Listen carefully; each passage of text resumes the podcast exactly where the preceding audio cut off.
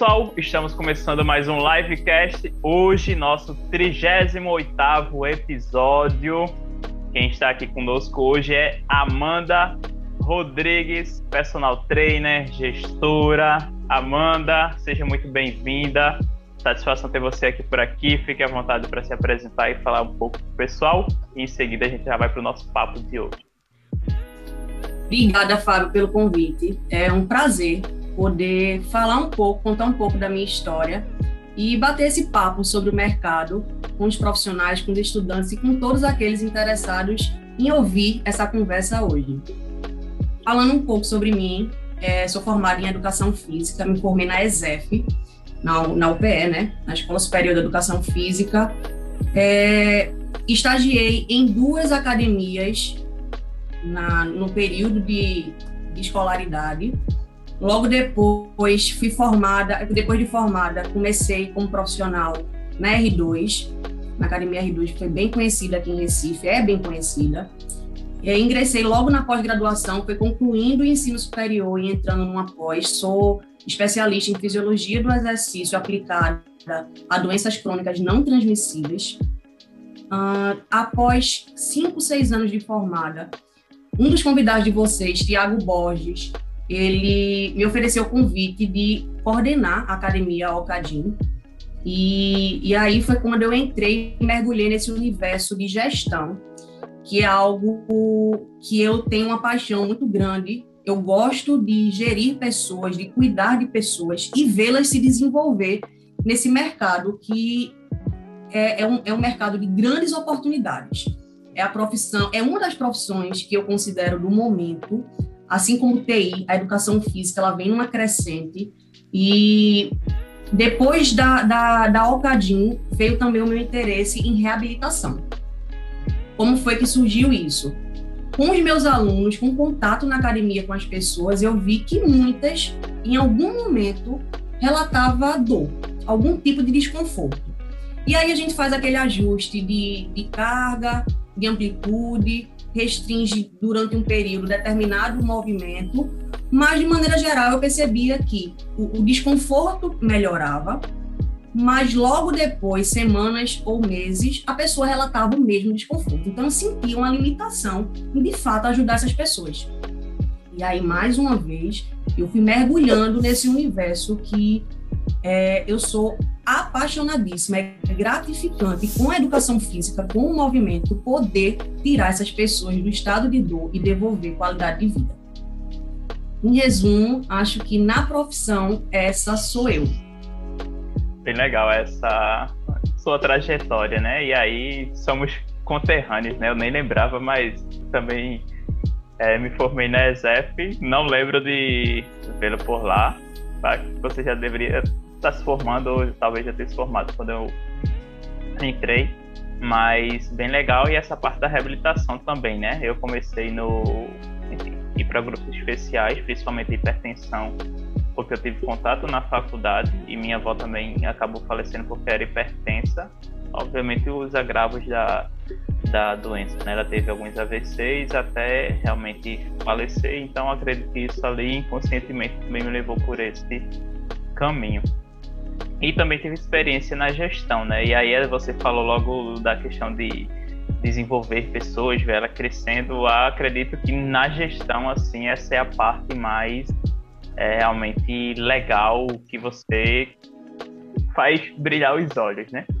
E aí uma outra pergunta, aproveitando é, sobre esse ponto, é qual foi a principal diferença que você começou a ter como profissional em relação a, a Amanda antes e depois da gestão?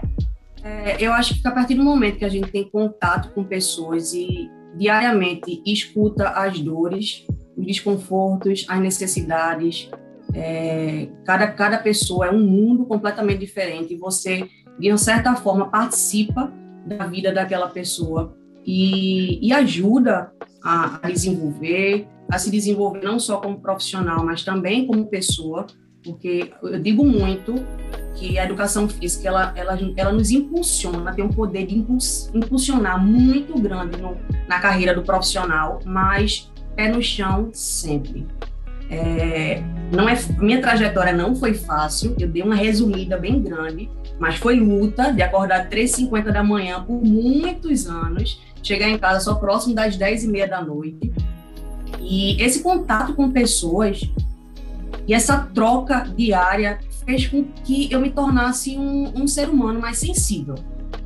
Eu aprendi muito com meu coordenador e eu não esqueço, sou grata demais. Parte da minha gestão eu devo a Marreta, que foi meu coordenador na R2, que tinha uma empatia muito grande e, e hoje eu, eu tenho um, um pouco dele na, no, no, meu perfil, na minha forma de gerir pessoas. E eu acho que o, a grande mudança foi justamente essa, trouxe mais sensibilidade para minha vida, Fábio, porque eu faço com os outros o que eu gostaria que tivessem feito comigo durante esse período aí, onde eu tive é, lideranças participando da minha vida e, e me gerindo também. Acho que foi isso. E aí você falou também da questão que você foi para reabilitação, né? Como você hoje é, chegou, você falou um pouco da, da questão do, dos seus clientes no seu dia a dia, mas quando foi que Amanda, assim, o, o dia que Amanda, pô, agora isso aqui é algo que me interessa, eu vou começar, vou seguir esse caminho agora também foi após um curso de Milena Dutra, não sei se você conhece. Já, já Que foi lá na Companhia Atlética, inclusive. É, nesse curso de Milena, eu abri bastante a minha cabeça. Eu vejo que na educação física, a gente ainda é muito generalista. São poucos os profissionais que eles atendem um nicho específico. Como assim? Eu, por exemplo, eu trabalho com reabilitação apenas de coluna, quadril e joelho. As minhas outras sócias atendem outras estruturas. Então, assim, quanto mais a gente se especializar, eu acho que mais a gente vai conseguir entregar algo de qualidade para o nosso cliente. E aí, após o curso de Milena, eu, eu vi que os, as pessoas que tinham alguma dor ou algum tipo de lesão, que precisavam buscar um fisioterapeuta, quando o fisioterapeuta devolvia função para essas pessoas e essas pessoas chegavam na, na mão da gente como da mão do profissional de educação física, é, essa limitação de, de, de conhecimento específico da área muitas vezes fazia com que essas pessoas precisassem voltar para o fisioterapeuta. Então era um ciclo ali vicioso. Devolvia a função, tirava do estado de dor, chegava numa academia e a falta de conhecimento não permitia que, esse, que fosse dado continuidade a esse processo aí. E isso começou a me incomodar muito. E foi a partir daí que eu comecei a mergulhar nesse universo. Hoje, 90% dos meus alunos de personal, eles são de reabilitação. Eu espero um dia, Fábio, é, conseguir atender, receber, ajudar e passar para outros profissionais que já trabalham com performance, por exemplo. Então, em resumo, acho que foi isso. Foi a partir do curso de Milena que deu esse gatilho aí para eu mergulhar nesse universo da reabilitação. Legal. E outro ponto também é que você falou que sua trajetória não foi é, fácil, né? Chegar até aqui, quais foram as principais dificuldades que você enfrentou ao longo desse período, durante sua trajetória? Eu comecei a estagiar na época, podia a partir do terceiro período, hoje a partir do quinto, né? Mas na minha época, a partir do terceiro era permitido. Eu morava em Olinda e as grandes academias, elas eram da Zona Sul. E aí, é, eu sempre tive na minha cabeça a ideia de que quanto mais eu me, me apresentar para o mercado, maiores serão as chances do meu crescimento. Minha família, ela é uma família de classe média baixa, onde minha mãe e minha avó são as minhas grandes referências, lutaram muito para dar educação a mim e meu irmão. E aí, sempre estudei em bons colégios, e aí eu sempre tive comigo que eu precisava retribuir de alguma forma, que eu precisava lutar para conseguir crescer, porque não é fácil. E aí eu estagiava em duas academias e precisava acordar, como eu te disse, 3h50 da manhã para conseguir chegar de 5h30 lá em Boa Viagem. De manhã era uma academia em Boa Viagem, que a primeira foi a Corpo Livre.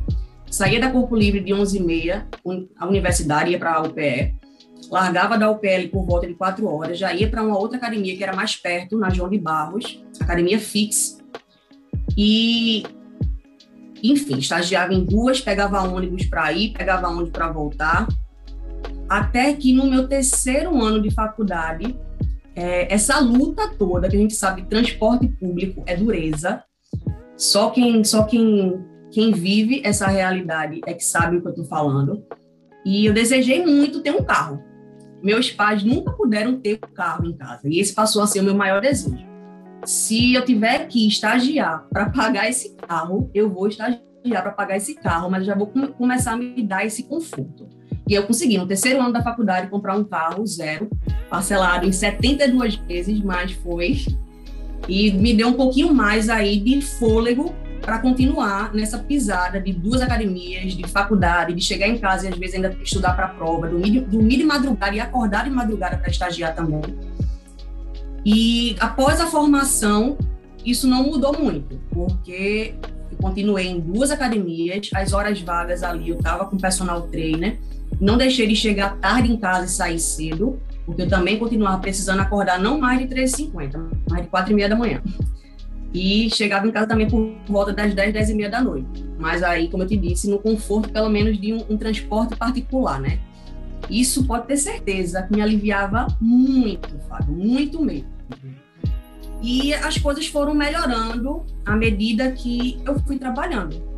Eu, eu acho que a gente não perde nada quando a gente faz muito, quando a gente, a gente se dedica muito e estuda muito. E acho que eu, eu, eu ainda venho colhendo o fruto disso, porque isso é um processo que não para, né?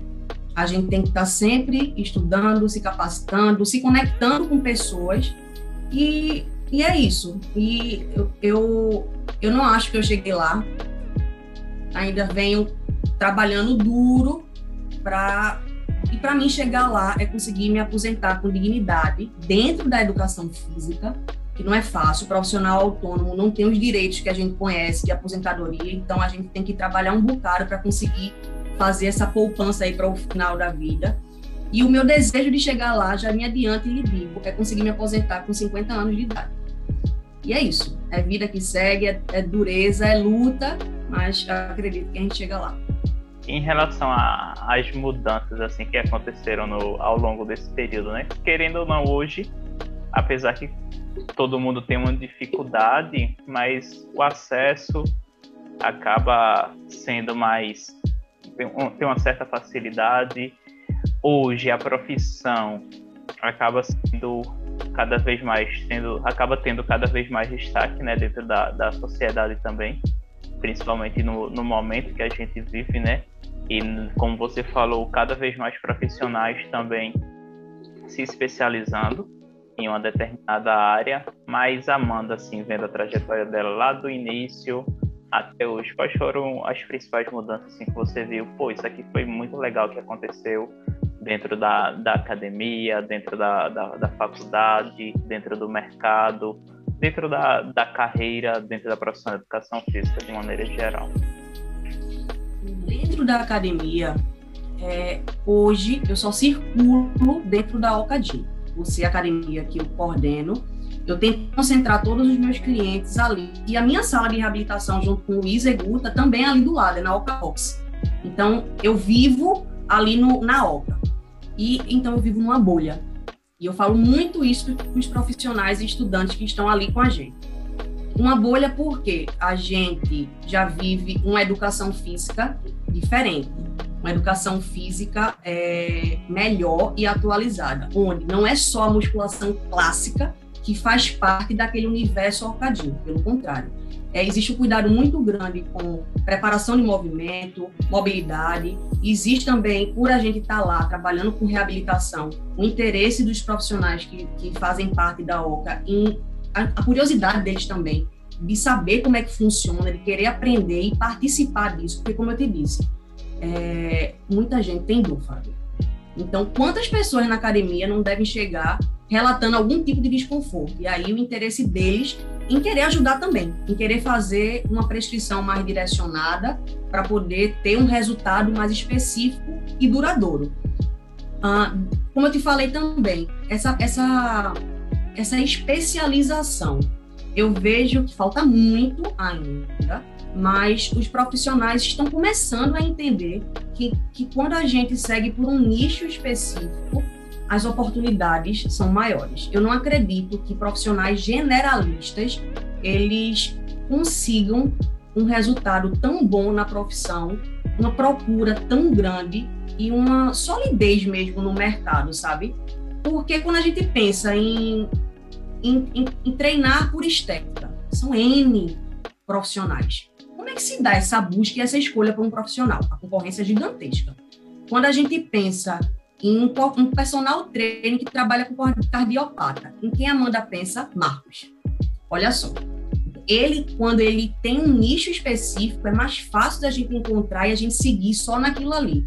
Quando a gente pensa em reabilitação de coluna, joelho e quadril, a gente ainda não pensa em Amanda, mas espero que todo mundo ainda, em algum momento, chegue a pensar. Amanda é a profissional que trabalha com esse tipo de público.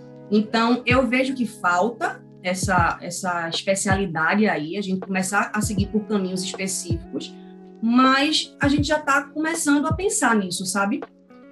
É, é, essa é uma das, das, mudanças que eu sinto no mercado. Dentro da academia, como eu te falei, lá na OC é uma bolha, a gente já percebe essa educação física diferente, aí transitando pelo funcional, pela preparação do movimento, pelo ganho de mobilidade, pela reabilitação e, por que não, pela performance. E você falou que, que vive numa, numa é uma bolha, né? Eu acredito que isso vai muito também do perfil do, nesse caso, do gestor, da gestora também, né? Você, além de, obviamente, os profissionais terem essa vontade de buscar, de ter esse conhecimento, o perfil do gestor ele é muito importante, né? A gente fala hoje, vê várias empresas, vários livros falando muito de, de cultura, então essa bolha que você fala não deixa de ser uma cultura, né? Você, junto com os profissionais dali, estão criando uma cultura de que não é só a musculação clássica, como você falou, tem outras coisas envolvidas também. Então, para quem está se formando agora, é importante também é, buscar justamente isso, né? Eu sempre falo de você escolher, de você ter referências, né, para aquilo que você quer alcançar, para aquilo que você quer buscar. E justamente essa questão de, de, de referência profissional, você é hoje uma referência para as pessoas que estão naquele ambiente, não só naquele ambiente, né? Você é um profissional hoje que é reconhecido aqui dentro do, do da cidade, dentro do, do Estado. Como você falou, as pessoas hoje ainda não veem Amanda como uma pessoa da reabilitação de coluna, joelho, quadril, mas é esse seu desejo, né? E aí é importante para quem está começando já aprender e começar a trilhar esse caminho, né?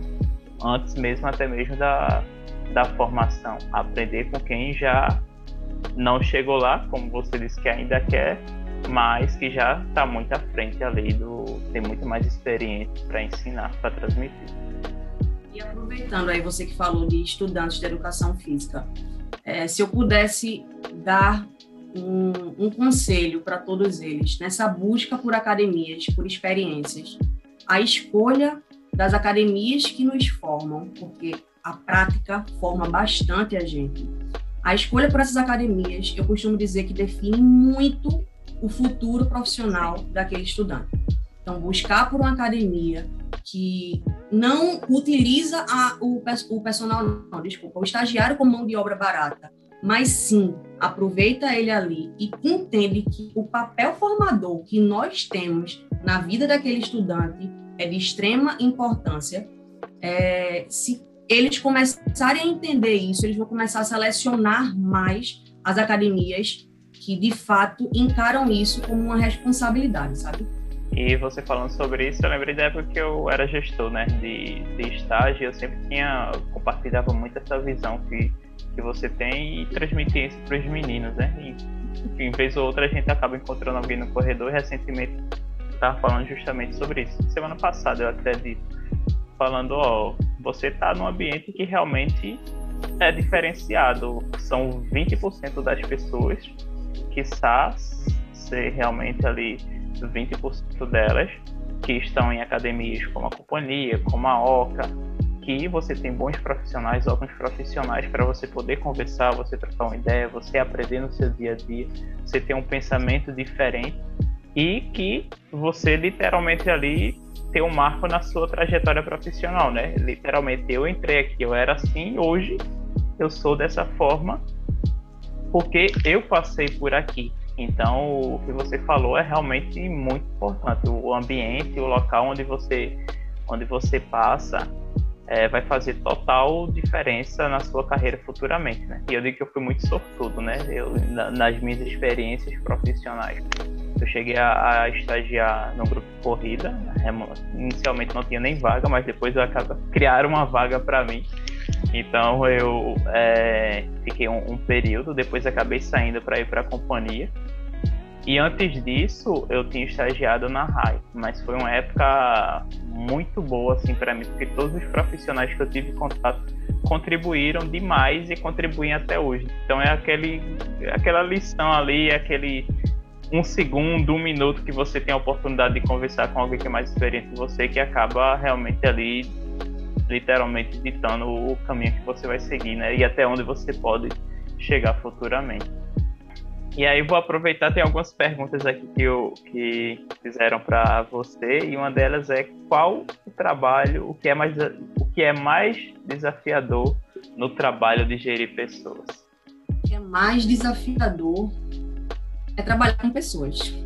Cada cabeça é um mundo, cada pessoa é uma história, e a empatia que, que a gente tem que ter e o respeito ali com aquele com aquela bagagem com aquele ser humano é, é importante e é desafiador sim. Porque eu entendo e enxergo o mundo de uma forma. É, eu faria e entenderia determinadas situações de uma forma também de uma maneira. A outra pessoa enxerga e age de uma maneira completamente diferente da minha e, ali, e aí, se fazer entender para que a, aquele estagiário, aquele professor, siga a filosofia da empresa, é, lide com o cliente da forma que a gente espera, de fato, acredito que seja o maior desafio. E em relação a você é uma, uma gestora, não tive a oportunidade, de, enfim, desde a questão de, do meu início de estágio até hoje, conhecer poucas mulheres que atuam na, na gestão, assim, né?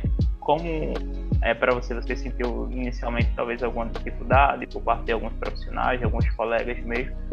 E também como é para você hoje, Amanda? É, eu acho que você é a segunda personal, outra só quem veio para cá foi Luísa. Eu, foi Luísa? Foi Luísa, então realmente é profissional de educação física, só vocês duas. Não sei se você passou por alguma dificuldade ou algum de, de, de preconceito. Queria que você realmente é, compartilhasse como foi é, isso e como é, na verdade, para você. Né? Hoje a gente vê muito essa discussão também, não só na área da gente, mas no ambiente corporativo de maneira geral. Caramba, tu acreditas que eu não penso muito em. Eu sou uma mulher na gestão, eu sou uma mulher dentro da área de educação física. Eu não costumo pensar tanto, você está me fazendo pensar sobre isso. E acredito que na minha história eu não tive problemas em, em ter assumido esse cargo de gestão, porque Felipe, que é o dono da OCA, é um cara muito bem, com a cabeça muito aberta e que respeita muitas pessoas, independentemente de sexo. É, mas, assim, lembrando, pensando um pouco, resgatando o período de estágio, a gente sabe que é uma área informal, onde as pessoas estão ali no seu tempo livre, ora para cuidar da saúde, ora para cuidar da mente, ali no bate-papo, na distração, no, no que o, o, o espaço ali permite.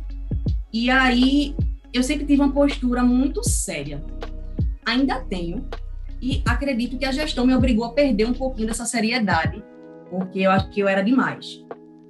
E talvez por essa postura séria, essa barreira ali criada entre Amanda estagiária ou Amanda profissional formada e o cliente, é, tenha me protegido de situações desagradáveis. Eu passei, que me lembro apenas de uma como estagiária, que um aluno soltou uma graça, de, gostaria de ter essa estagiária é, me orientando na minha casa.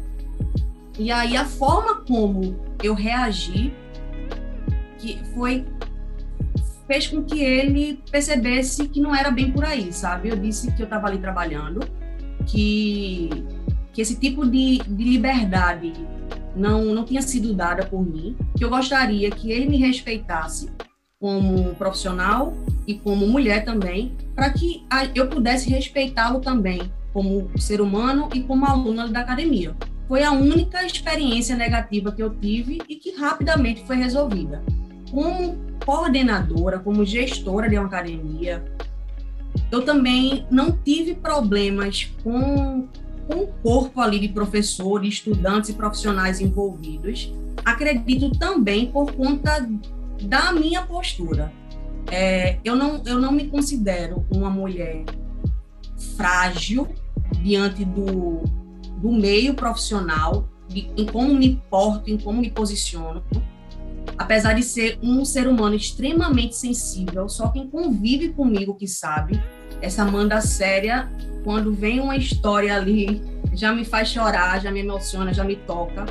Mas é, a minha postura, de fato, com essa firmeza, com essa segurança no que eu faço, acredito que não tenha me trazido grandes dificuldades em atuar com homens, porque acho que é mais fácil mulher lidar com mulher. Acredito que se eu tivesse de ter alguma dificuldade seria ali nesse modelo machista que a gente ainda vive, é, dos homens não se sentirem talvez não, não sentir que é justo estar tá sendo comandado por uma mulher. E eu não gosto nem de usar essa palavra comandado. Isso é, isso é o que a gente fala e espera muito que um líder faça para com o outro. Mas não é assim que eu, eu enxergo a gestão, tá? Eu, eu me coloco como a principal servente. Eu estou ali para servir aquela equipe toda. Se eu é, é, proporciono uma melhor qualidade de trabalho, melhor tudo flui, sabe? Eu não quero chegar, nunca aqui chegar na academia e, e, e, causar aquela, aquela agonia, aquela ansiedade, aquele medo. Amanda chegou, e aí todo mundo muda de comportamento. Não. Eu sempre trabalhei para que Amanda, quando chegasse, todo mundo ficasse feliz. Pô, Amanda chegou. Se tem um problema, certamente a Amanda vai resolver. Pô, Amanda chegou. Se tem uma dúvida, certamente a Amanda vai, vai me ajudar, vai me orientar. Então, essa é a forma com a qual eu lido, sabe? Na, na gestão talvez tudo isso tenha facilitado mesmo a minha relação com os profissionais que passaram pela minha gestão, assim, assim como aqueles que ainda fazem parte dela. Legal. São quantos anos já, Amanda, você está na, na, gestão? São cinco anos. Na, na Ocadim, eu já entrei como, como coordenadora. É, na R2, Tiago já tinha me dado a oportunidade de liderar ali horário, onde eu já comecei a ensaiar isso falo que é, eu sempre tive um desejo muito grande. E aí é interessante isso, porque hoje eu tenho uma dificuldade muito grande de encontrar profissionais que queiram aprender e, quem sabe, entrar nesse universo da gestão. Já era um desejo meu desde quando estagiária. Eu olhava para os coordenadores e dizia, eu quero ser coordenadora. Independente da remuneração, que a gente sabe que é, é muito mais trabalho do que retorno financeiro. Por isso que eu digo, tem que ter uma paixão mesmo, tem que gostar do que faz. Porque personal trainer dá muito mais retorno desse ponto de vista do que a, a gestão em si. Mas era um desejo meu, desde quando estagiária, ser coordenadora de alguma academia. E aí, Tiago me colocou como líder na, de horário na R2 ele não, não pôde assumir a coordenação, a coordenação da R2, que o convite inicial foi para ele, e ele me confiou é, me apresentar a Felipe e, e me indicar ali para assumir essa função. Foi um desafio imenso. Eu digo que foi o meu mestrado remunerado, porque foi loucura, mas, mas deu certo. Acho que essa mistura aí de sensibilidade, empatia com, com segurança e firmeza fez com que a OCA chegasse até aqui com esse modelo de gestão que se importa com o próximo, sabe? Legal. E você falou essa questão de, de dificuldade, né, da falta de profissionais e de estudantes mesmo interessados em irem por esse caminho. Eu, quando fui, não, não era planejado, digamos. Eu fazia meu trabalho ali, mas eu não imaginava que um dia poderia é, me tornar um, um gestor, um líder. Mas aí, durante meu período nessa função, eu também senti essa mesma dificuldade. Você falando agora, eu, eu me lembrei aqui. Você não encontra. Né? É, você não, não encontra muitos profissionais querendo ir para essa função. Não sei se talvez por, por receio, por achar que são muitas responsabilidades. Enfim, os motivos ainda não estão claros, mas o que está claro é que realmente faltam mais pessoas, né? E aí, pensando agora, já que a gente está aqui com, conversando, enfim, batendo esse papo, talvez a gente começasse a criar processos seletivos não, não específicos para essa função, mas já durante o processo perguntar se as pessoas teriam interesse, ou até mesmo talvez, quem sabe, abrir uma vaga específica para isso, mesmo que a pessoa também adentre da, das as outras funções, né? Bem, o bem legal assim que eu gostava do, do programa, porque independente se as pessoas iriam ou para ginástica ou se iriam trabalhar especificamente com a musculação, elas tinham que conhecer tudo que tinha na academia, né? Pô, porque o aluno vai chegar aqui e muitas vezes o aluno vai só fazer musculação não vai só para ginástica ou não vai só para natação, ele vai querer usufruir do que tem aqui na academia, né? Então, como é que você vai prescrever se você não não conhece, né? Da mesma forma que como é que você vai virar um gestor, que não quer dizer que você não possa, mas se tem alguém ali que realmente já está nessa função, pô, mesmo que você não vire um gestor da academia, mas todo o conhecimento que você tem, todo esse compartilhamento de experiências que você vai ter com esse profissional, com certeza também vão fazer diferença na sua atuação como personal trainer. Então é realmente algo bem algo que pode ser melhorado, né? E aí eu não sei se você pensa também dessa dessa forma em relação a um processo de seleção, você que hoje está como como gestora, mas foi um, uma ideia que veio agora. Caramba, Fábio, eu, eu acho, tem sentido o que você fala, mas eu acho que o desejo de, de ser, é, o, a vontade de lidar com pessoas e fazer parte ali é, na vida profissional delas é, é algo muito bem de dentro, sabe? E aí também a facilidade, o personal trainer, dependendo ele, ele sai do 8 a 80 muito rápido do ponto de vista financeiro. Eles têm uma bolsa ali em média de 500, 600 reais e quando se forma, dependendo da trajetória dele enquanto estudante, enquanto estagiário, ele já pula ali dos 500 para os 5 mil. E aí, com menos de um ano, já tem personal ganhando 10 mil. E aí, a facilidade de crescimento acredito que faz com que não faça sentido para aquele profissional ali, para que receber tanta responsabilidade por uma troca? Porque a gente não vive de amor. Eu amo a gestão, mas não é só de amor que se vive. Então, sem essa, sem esse, essa, esse, esse, essa troca aí de eu faço, mas eu também recebo um, um, reconhecimento financeiro ali maior pela função em si, porque é uma função dura mesmo. Formar pessoas não é fácil. É, a responsabilidade de lidar com aquela quantidade de clientes e com uma equipe, participar da formação de vários, porque lá na OCA o processo é cíclico. É, é o estagiário que é selecionado, que entra, é o tempo ali dele se informar que o cara que está ali como professor, ele já pede para sair, porque a carreira dele é, cresce tanto, é tanta busca por, pelos serviços dele como personal, que faz com que ele queira sair, a gente fica feliz da vida, de ser o trampolim para esses profissionais, e aí dá oportunidade para o estagiário que se formou ali com a gente, já assumir a sala como, como professor formado, e esse professor logo cresce na área e com um ano já quer sair da sala também, já fica só como personal trainer, já trabalha como autônomo. Então, lá na OCA é, é muita doação, é muito preparo, é muito trabalho. Para mim mesmo, como principal formadora de todos eles, por conta dessa troca. Eles não permanecem muito tempo em sala. E acredito que a ideia é essa: é, é tanta facilidade que para eles não faz sentido tanta responsabilidade por um, um retorno tão pequeno, sabe? É verdade, realmente tem esse, esse ponto de vista, né? essa, essa possibilidade também.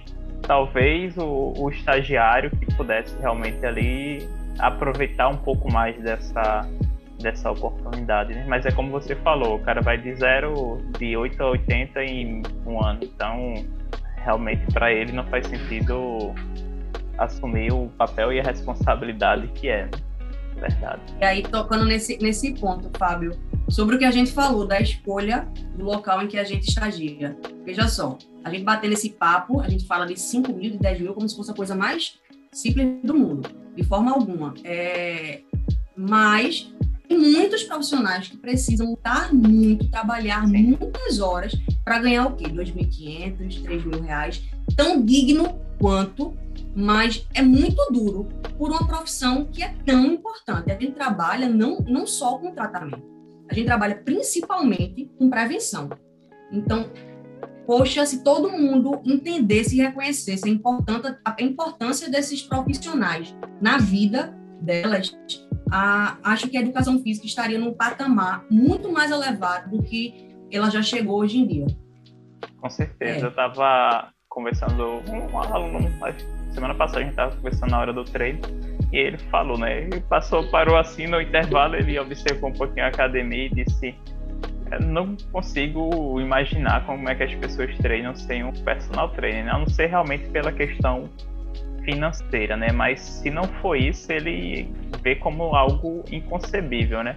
Porque eu, eu tinha treinado no dia anterior com um amigo meu, então a gente, assim como colega, pô, vamos treinar, vamos. Já é totalmente diferente a maneira que você faz seu treino, que você do seu rendimento e você como profissional ali é totalmente diferente também, né? Você tendo um profissional do seu lado da mesma forma. Eu digo, lembrei de uma vez que eu falei numa reunião, eu digo, minha meta de vida é ter um personal, uma físio, uma nutricionista, ter a equipe completa para tomar conta, porque querendo ou não, a gente acaba tomando conta de todo mundo, a gente acaba se doando, servindo, mas nós também precisamos, né? E a gente sabe da, da, da importância, então, pô, digo, minha meta é essa. Quando eu alcançar essa meta aí, então alcancei o, o objetivo que eu queria, mas justamente por, por isso, né? E aí, é como você falou, né? Hoje ainda falta essa essa consciência do, da, da importância do, do personal trainer na vida da, da pessoa. E como você falou, a gente trabalha com prevenção.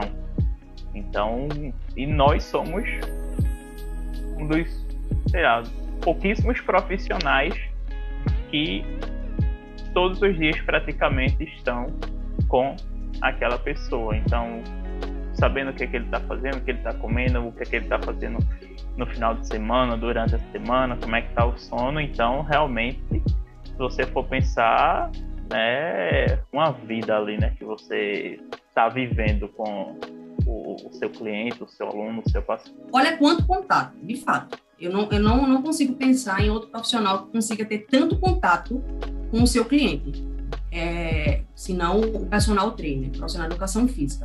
Aí veja só, porque também vamos falar de venda. Já já já me deu, já foi gatilho para mim para esse universo aí. Quantos profissionais não entendem que eles fazem venda o tempo todo? A nossa postura, a nossa doação ali naquela área faz com que a gente não só venda o nosso serviço para o nosso cliente já, assim como esteja vendendo, esteja vendendo para as pessoas que estão ao nosso redor.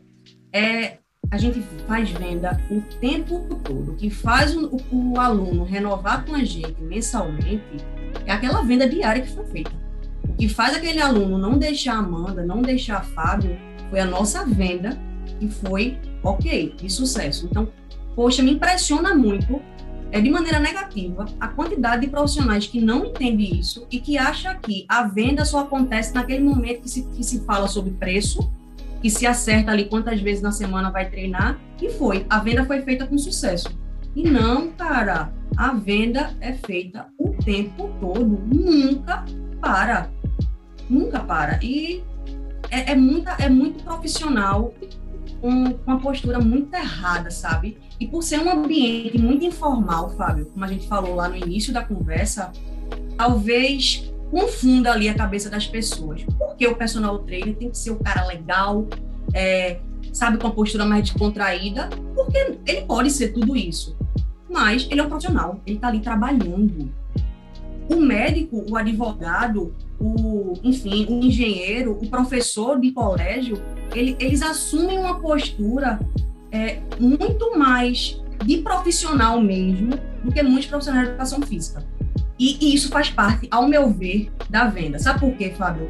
O cliente que busca o cara legal, o que bate papo, o que não está prestando atenção no intervalo dele, o que não sabe muito ali periodizar, o que não sabe reabilitar, é, pode até conquistar. O marqueteiro pode até receber muito cliente, mas eu não consigo ver um profissional desse que se sustente com aquele cliente por tanto tempo. Então, com relação a isso, eu, eu sempre achei que eu era muito dura, sabe, comigo.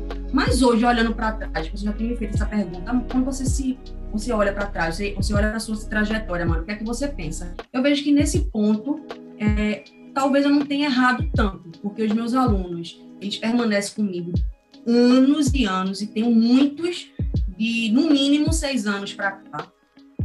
É, acredito que por conta dessa postura, sabe? Porque eu não estou ali para brincadeira. É uma troca, óbvio, por esse contato todo que você falou, que a gente tem ali três, quatro vezes na semana com aquela pessoa. É, é uma troca muito grande. Claro que eles invadem a minha vida pessoal, eu termino invadindo a vida deles, mas eu estou ali, não estou para brincadeira, eu estou para trabalho. Eu estou concentrada no meu aluno, no objetivo dele, no, na programação que eu fiz para ele naquele tempo. Que eu falo muito para eles: ó, o intervalo deu é, cenas do próximo capítulo daqui a alguns minutos, porque eu estou ali para trabalhar. É, é isso. É, não sei se você também tem essa impressão com relação Sim, a, e aí é, tem uma frase que eu já falei algumas vezes, assim, em conversa do, de bastidores mesmo comigo, eu digo, o cliente, ele pode ser seu amigo, e muitas vezes ele vai ser seu amigo, mas na hora que ele está com você, você tem que entender que ele é seu cliente.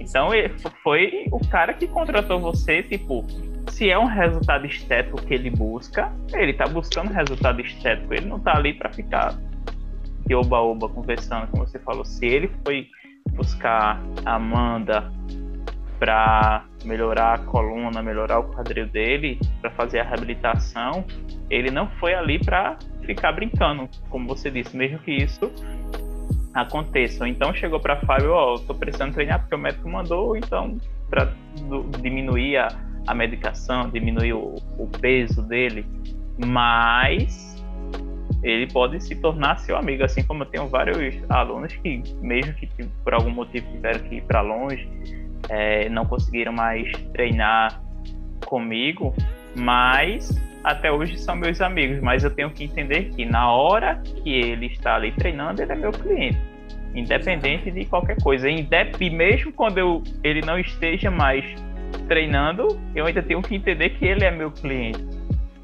Então, o que você falou, é, eu concordo totalmente.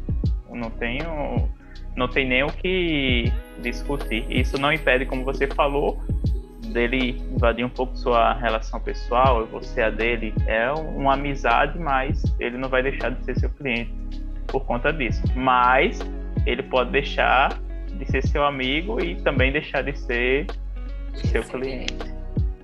E aí, Amanda, você falou também da questão da, da reabilitação, que você atua muito. Como é que você hoje enxerga justamente o papel dos profissionais de educação física na reabilitação. Você, a gente falou um pouquinho atrás que você ainda enxerga que tem muita coisa para ser melhorada. E hoje, como é que você enxerga os profissionais que você acaba do contato, inclusive mesmo fora de, de onde você trabalha hoje? Eu conheço ainda poucos profissionais, infelizmente, na, na educação física que trabalhem com a reabilitação são poucos mesmo. E eles precisam. E até digo, para quem estiver ouvindo a live, o profissional que está começando, quem ainda está perdido, ou o estudante que está construindo ali a sua, o seu caminho profissional, é, é uma área espetacular de se trabalhar. Primeiramente, porque existem poucos profissionais que atuam nessa área. É, segundo ponto, muita gente tem dor não me recordo exatamente agora, Fábio, se foi, se é um dado da OMS. Mas a gente pode pesquisar ali para ver. Mas esse dado diz que 90% das pessoas da população brasileira, 90%, é quase uma totalidade, 90% sente ou já sentiu algum tipo de dor. Então, assim, essas pessoas não param de chegar. E justamente por faltar profissional que saiba atuar nessa área, é, é, é, um, é, um, é um universo ainda muito pouco explorado. E a Personal Reabilita, que é a empresa que eu tenho juntamente com Luísa Sena, que veio aqui trocar, bater esse papo com você, e Guta. Guta, inclusive, tem um ano de formada, então ela já, já foi construindo ali desde da, do, do período de, de, estudo dela, ali, de formação, e hoje ela está com a gente na Personal Reabilita. Cada uma, vou até aproveitar e falar um pouco da Personal Reabilita, né? Cada um ali numa área, Luísa só, só trabalha com corredor, ela disse que quer até voltar aqui para bater esse papo, porque quando ela veio, ela não falou sobre corrida. É, ela só trabalha com é, Ela tá virada na, nas corridas tá agora. Tá virada. Mergulhou mesmo nesse universo. E acho massa, porque corrida tá super em alta, é uma atividade super democrática, não, não tem quase custo nenhum, basta botar um tênis e correr na rua. É, e aí, Luísa atua nessa área de corrida como prevenção, ela tem uma avaliação biomecânica massa, para aqueles que querem se prevenir, apesar de que não existe nada absoluto. É muito importante para as pessoas entenderem isso. A gente trabalha para diminuir o potencial de lesão daquela pessoa, mas não significa dizer que ela não vai se lesionar. Então, Luísa tra trabalha com corredor é, e com as lesões e desconfortos associadas a essa modalidade. Guta já vem com a parte de tornozelo, pé, é outra coisa. Eu não conheço, Fábio, sem ser Guta, um outro profissional que trabalha com pé. Tu conhece? Bom, não. Sei lá, eu, desde, eu acho que desde quando eu entrei na educação física, eu não vejo em lugar nenhum, não conheço. A Ruta, ela está trabalhando com esse tipo de público, tornozelo e pé, coisa que a gente negligencia muito. É, a gente é tão preocupado em, em ver a, o melhor tênis para poder treinar perna, o melhor tênis para correr, e a gente não se preocupa com a saúde ali da nossa estrutura, do nosso corpo, que foi feito para tudo isso, para nos proteger, para nos dar condição de fazer, enfim. Guta é pé, tornozelo, mão, cotovelo, punho e ombro. Eu termino entrando um pouquinho em ombro, porque quando eu falo de cervical, esse complexo ali do ombro acaba estando envolvido no processo de reabilitação. Então, eu sou coluna, joelho, quadril e entro na parte de ombro. É, e aí, essa ideia da gente surgiu justamente por perceber essa, essa escassez de profissional no mercado que trabalhasse é, com esse tipo de público. Ah, e aí digo, Fábio, a reabilitação é uma área, como eu estava te pontuando, né? O terceiro ponto que eu posso dizer é que é super gratificante você, com o seu trabalho e com o movimento, que é uma frase que a gente usa muito, o movimento muda vidas, é, com o movimento poder devolver qualidade de vida, fazer com que a pessoa, como uma aluna minha que chegou há seis meses atrás, onde o único objetivo dela, lesão de coluna, era conseguir brincar com o neto sem sentir dor. E aí, o, o, dentro do protocolo da gente de reabilitação, a reabilitação de coluna dura em média seis semanas, e com menos de seis semanas, ela já não sabia o que era sentir dor e hoje é, ela é super grata à, à personal reabilita, porque quando, quando eu falo de reabilitação, eu não falo mais de Amanda Rodrigues. A personal reabilita é muito maior do que Amanda Rodrigues, está acima de Amanda Rodrigues. Então, eu posso estar com a pessoa, mas é pelo protocolo da personal reabilita que eu consigo entregar um resultado para aquele cliente que me procurou. Então é isso. A reabilitação é, é a minha área hoje de paixão e gostaria muito de ver mais profissionais trabalhando, estudando é, essa área para ajudar pessoas. E aí você falou também da rotina muitas vezes agitada da maioria dos profissionais, né? Nós, profissionais de educação física, e também hoje a gente acaba vendo isso também na, na população, né? como manter uma rotina aí de, de exercícios, manter a constância, mesmo cansado, mesmo nessa loucura muitas vezes, né? A disciplina e reconhecer a importância daquilo que faz com que a gente consiga, dentro dessa loucura que é a nossa vida, treinar também, cuidar de si, né? E, e aí, mais uma vez, eu toco num ponto, dentro dessa loucura. Não é, eu, eu não acho que tem que ser assim sabe, Fábio? Por isso que também me motiva muito entrar nesse universo de reabilitação, porque como eu te falei, a partir do momento que a gente trabalha com o nicho, a gente consegue se valorizar mais. Se o nosso classe aumenta, a gente não precisa trabalhar tanto para conseguir ter aquele retorno financeiro que a gente almeja. E aí, é, os profissionais precisam realmente, primeiro que, para entregar algo de qualidade, quanto mais específico for a sua área de atuação, melhor essa entrega. Segundo, se você trabalha com esse público e estuda aquilo, a, a, a possibilidade de conseguir valorizar ali a sua hora-aula é muito maior. E no caso da reabilitação, quem sente dor não calcula o que tem que pagar. O único objetivo dela é parar de sentir dor. Então, é, a reabilitação tem tudo isso para mim, faz muito sentido na minha vida por tudo isso. Eu consigo ter um retorno financeiro maior e consigo ajudar muitas pessoas, o que é muito gratificante. Cara, a pessoa olhar para você e dizer, eu não estou acreditando que um profissional de educação física, porque é bem assim, um profissional de educação física conseguiu me tirar desse estado de dor e me fazer fazer vários ali exercícios que a gente tinha, que ela, que ela ouviu muito como exercícios proibidos, que eu digo, eu digo muito, é, que até é, Stuart McGill, que é o cara da, da coluna ali. É, McGill fala muito que não existe um exercício contraindicado. Existe uma estrutura que contraindica aquele movimento por um determinado período. Ou seja, se eu estou trabalhando para devolver função para aquela pessoa, vai chegar um momento que ela vai poder fazer aquele exercício sim. Aquele exercício só não é bacana para ela se ela não estiver preparada para executá-lo. Executá-lo. Enfim, é isso. Mais uma vez, eu estou aí levantando a bola da reabilitação, porque tem tudo isso. Não é para a gente estar tá trabalhando assim enlouquecidamente, não, Fábio. Ó, eu já falei, já falei duas coisas. Um é me aposentar com 50 anos de idade, poder viajar o mundo e curtir a vida. Dois é trabalhar menos e ter o retorno financeiro que eu considero justo para aquela dedicação ali, semanal, diária, anual, enfim. Show. Eu tenho sempre assim, sempre falo, a gente tá falando da, da internet, né?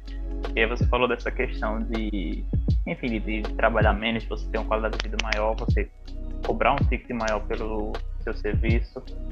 É, hoje a, a internet, eu sei que você usa também. Hoje a internet ela acaba trazendo clientes para você, muitos assim da, da, da, sua parcela que você atende hoje. Hoje, se o ambiente é mais realmente ali no, no presencial, indicação, uma, uma ativa, passiva?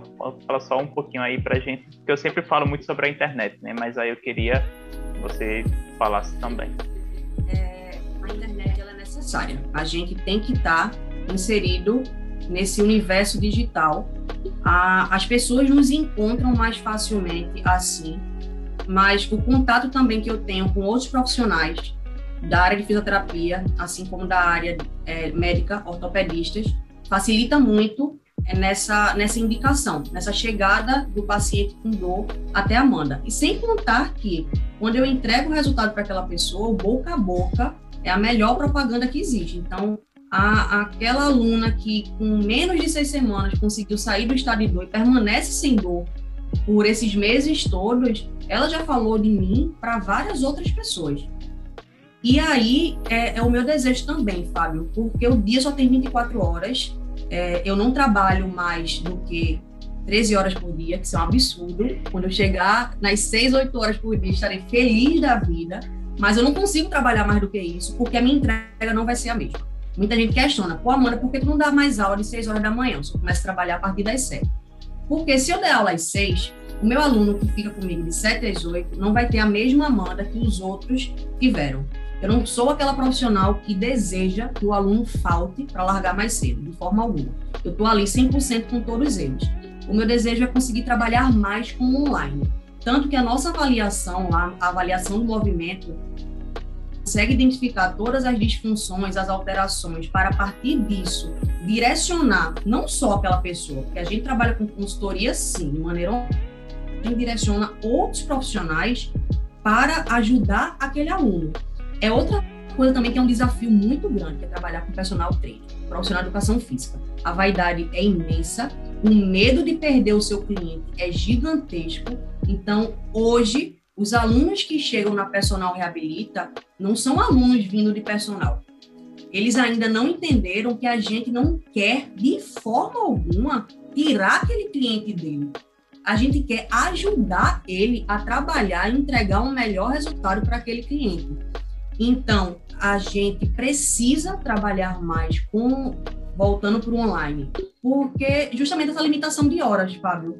Eu quero ajudar mais pessoas, mas eu não trabalho hoje mais do que 13 horas. É, então, a gente já está trazendo esse modelo de avaliação também para online, para pessoas até de Recife mesmo, na Zona Sul, que não possa vir para a Zona Norte, ou de outro estado que precise desse direcionamento, que o seu professor tenha essa direção para trabalhar com ele. Afinal de contas, não existe treino individualizado, personalizado, sem uma avaliação. O personal trainer que diz que prescreve de forma individualizada, sem conhecer o seu aluno, tá, tá mentindo, não existe. Então, a gente está cada vez mais mergulhando no universo da internet para atingir mais pessoas, assim como formato e não só trabalhando com presencial, como também com online para que a gente possa ajudar de fato mais pessoas. Legal. E vamos agora para mais algumas perguntas já no nosso bloco final. E a primeira delas é uma lição que marcou Amanda um, um, um aprendizado aí para ela compartilhar? A sensibilidade, a empatia para com o profissional, o estudante e o aluno que, que vive com a gente. Eu não preciso ser é, também firme e, e, séria o tempo todo para ter o respeito das pessoas. Acredito ponderar, que é o que eu venho hoje também tentando fazer, a, a, a forma séria e responsável e formal de trabalhar com esse lado mais sensível é, não faz de mim uma, uma figura menos respeitada, é, pelo contrário, só me torna mais acessível às pessoas e, e, essa troca, essa conexão faz com que eu consiga ali ser bem vista e, e passear melhor por todas essas tribos, seja ele ela estudante, seja profissional, ou seja o próprio cliente mesmo. A principal lição para mim na área profissional e que se estende também à, à minha vida pessoal é essa, é, é abrir mais assim a, a cabeça e o coração para esse lado mais sensível, porque pessoas precisam de pessoas, pessoas precisam de pessoas e, e essa troca é, é necessária demais. Eu não caminho, e aí eu já vou talvez com a segunda lição aí. A gente não caminha só. E a partir do momento que é, Amanda entende que ela precisa de Fábio para divulgar o seu trabalho, precisa do aluno, precisa do estagiário, e acho que a gente não perde, sabe? A gente só cresce com isso, porque é isso, a gente não caminha só. A gente precisa, sim, uns dos outros para chegar lá, como eu te falei um fato que marcou sua vida? Me assumi como gay depois de ter sido casada e ver ali aquela, aquele formato é, que, a, que a sociedade encara como o, o normal, né? Que é o homem e a mulher. Acho que um fato que marcou foi, foi me assumir mesmo na internet para minha família. Isso fez com que eu acelerasse o processo de aceitação, assim como é, me desse forças para encarar o mundo. Porque se eu não me aceito, eu sinto mais o preconceito do outro, aquilo me dói mais, me atinge mais, me machuca mais. É, eu, eu, eu me torno uma pessoa mais insegura para ser, para falar. Então, esse foi um, um, um marco assim importante na minha vida. Foi de cara, quando eu me entendi que, que era gay, é, ó, bora. Já falei de cara pra minha mãe, quem quiser me aceitar, me aceita. Já falei, já botei na internet, que todo mundo logo vê. É, enfim, e, e, na, no meu ambiente de trabalho, falei pro meu chefe, a minha equipe toda sabe, tem que me respeitar, porque eu não mereço menos amor, menos respeito, menos inclusão, pelo fato de ser gay. E é isso, foi um grande marco na minha vida, com certeza.